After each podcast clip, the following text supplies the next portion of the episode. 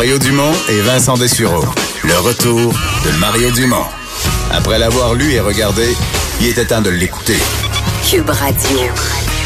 C'est un moment très attendu demain au Palais de justice de Québec. Oui, Alexandre Bissonnette, coupable du meurtre de six personnes à la mosquée de Québec en janvier 2017.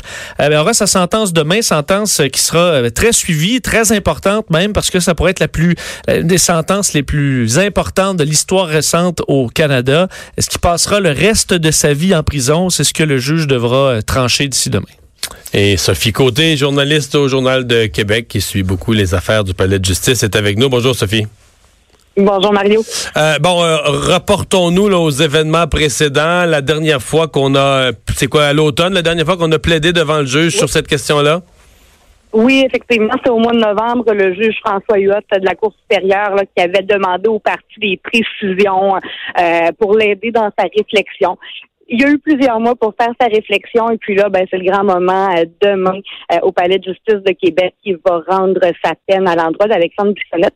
Présentement, je suis encore au Palais de justice euh, de Québec à cette heure-ci, puis je peux vous dire qu'on commence à sentir la, la fébrilité là en attente de, de, la journée de demain, parce que de un, ce qu'il faut se dire là, après on pourra parler de, de, de ce qui ce qui attend Bissonnette, mais ici là, c'est des, des, des, mesures de sécurité quand même assez impressionnantes qui sont prises là pour la journée de demain.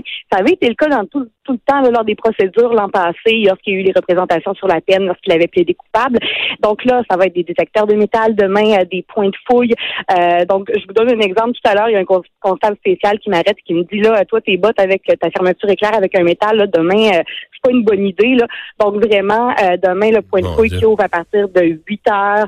Et normalement, le juge va être sur le banc à partir de 9h30 pour commencer là, à rendre sa décision. Puis on attend vraiment des centaines de personnes ici. Là, ça va être quelque chose là, de, de, de, très gros demain là, au Palais de justice de Québec. Le temps s'arrête ici. Là. Ouais. Sophie, parlons-en de sa décision. Le juge, là, au moment où il rédige sa décision, il doit quand même penser en termes de je veux dire, toutes les décisions sont importantes, mais il doit quand même celle-là la passer en termes de, de, Cour suprême, de dire ma décision, là, c'est quasiment sûr qu'on part pour un, mm. pour un grand voyage, dans le sens que ma, décision va être revue, revue euh, euh, jusqu'à la Cour suprême. Il y a des grosses chances parce que c'est la nouvelle loi d'Harper, elle n'a jamais été mm-hmm. testée.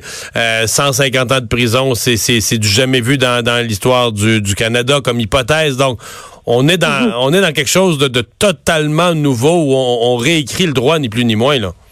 Ah, exactement. Puis ça, il l'avait mentionné, hein, le juge Huot, euh, lors des représentations là, au mois de novembre. Il avait dit, j'ai l'impression hein, que je vais être lu. Il le sait.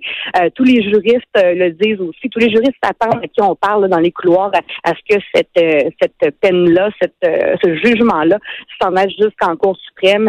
parce que là, ben, l'enjeu comme on le disait, l'enjeu n'est pas bon. Il est condamné à la prison à vie, ça c'est fait. Euh, aussitôt qu'on est condamné pour meurtre, on peut être coupable, c'est la, prison à vie avec possibilité de libération conditionnelle après 25 ans. Mais là, ben, dans ce cas-ci, six meurtres, donc jusqu'à euh, six peines consécutives possibles de 25 ans sans possibilité de libération conditionnelle. Puis il faut le dire, 150 euh, ans de prison, si le juge allait jusque-là, ce serait la première fois euh, qu'une aussi lourde sentence serait rendue au Canada depuis l'abolition de la peine de mort en 1976. Euh, donc vraiment, on, vit un moment historique quand même dans l'histoire judiciaire, canadienne récente là demain au Palais de justice de Québec.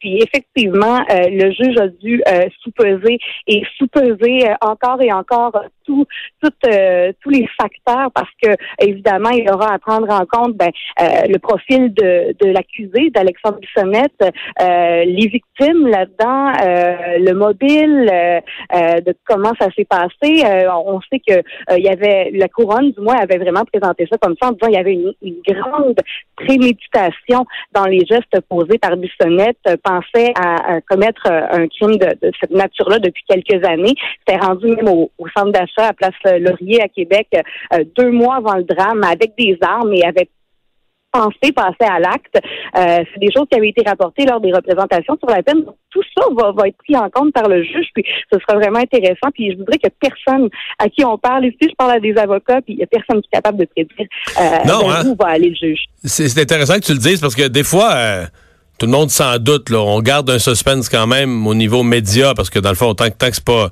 comme on dit, tant que c'est pas euh, livré comme résultat, on le sait pas, mais on s'en doute. C'est un peu comme la tour de Pise. Tout le monde se dit, ça penche de ce bord-là.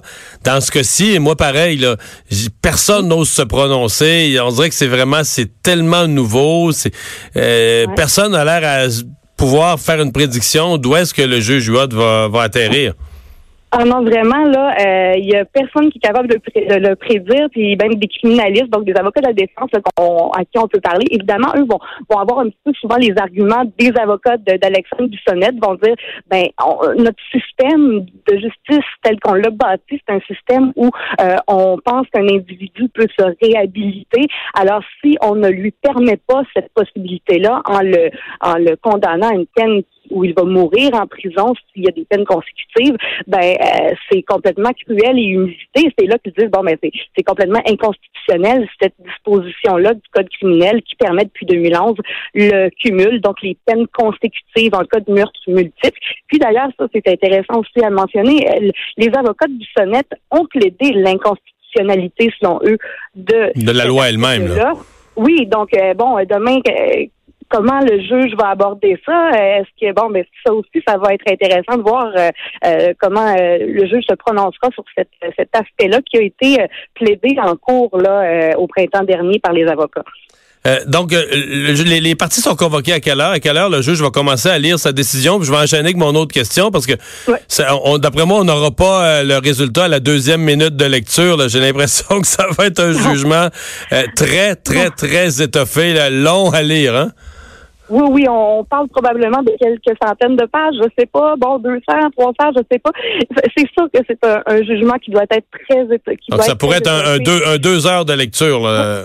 Ben, euh, je vous dirais que les journalistes ici, on se parle, puis on s'attend quand même à passer l'avant-midi dans la salle de cours. Comme je vous disais tout à l'heure, ça commence à 9h30 normalement, où le juge arrive sur le banc et commence à, faire lecture de son jugement.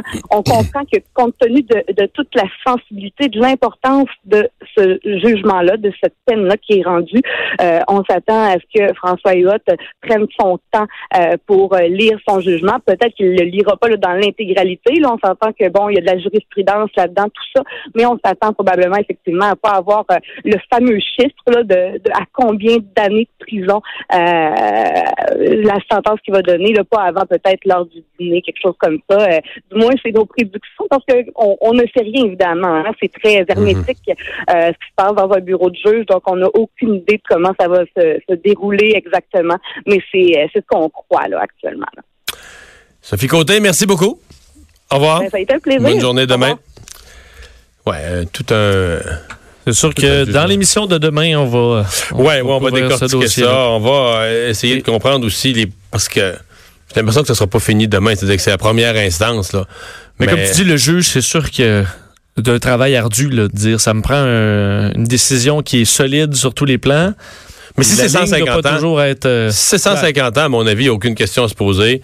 Les les avocats de la défense vont tout de suite, tout de suite aller en contestation, non seulement de la, décision, mais de la validité de la loi de Stephen Harper, la loi des conservateurs. Parce qu'avant ça, c'était impossible. Même tu avais fait 28 meurtres, tu, tu, purgeais tes peines, comme on disait, de façon concurrente. Tu, purgeais comme les 28 peines en même temps, avec tu avais juste une fois le 25 ans. Mais ils vont, ils vont complètement euh, contester. Puis c'est le cas de McArthur, le type de Toronto qui vient d'être euh, d'être condamné euh, pour le meurtre de plusieurs personnes de la communauté gay. Euh, lui, ses avocats doivent surveiller ça aussi. Oui. Alors que lui est plus vieux. Il a 67 ans. on se dit juste un 1,25, ça, ça le mène à 92 ans quand même. Mais sur le plan des principes et du droit, là, la même question va se poser parce que lui aussi, on y arrive avec des peines Oui, les familles des victimes vont peut-être vouloir aussi le gros chiffre. Là. Pour le principe, de qu'il soit puni. Mais à 67 ans, c'est sûr que ça n'a pas le même impact qu'à 20 quelques. Euh, on va s'arrêter. Euh, on va parler avec Lise Ravary au retour. Est-ce que les jeunes de 21 ans et moins devraient avoir le droit de vendre du pot s'ils n'ont plus le droit d'en acheter? Deux heures d'info. Le retour de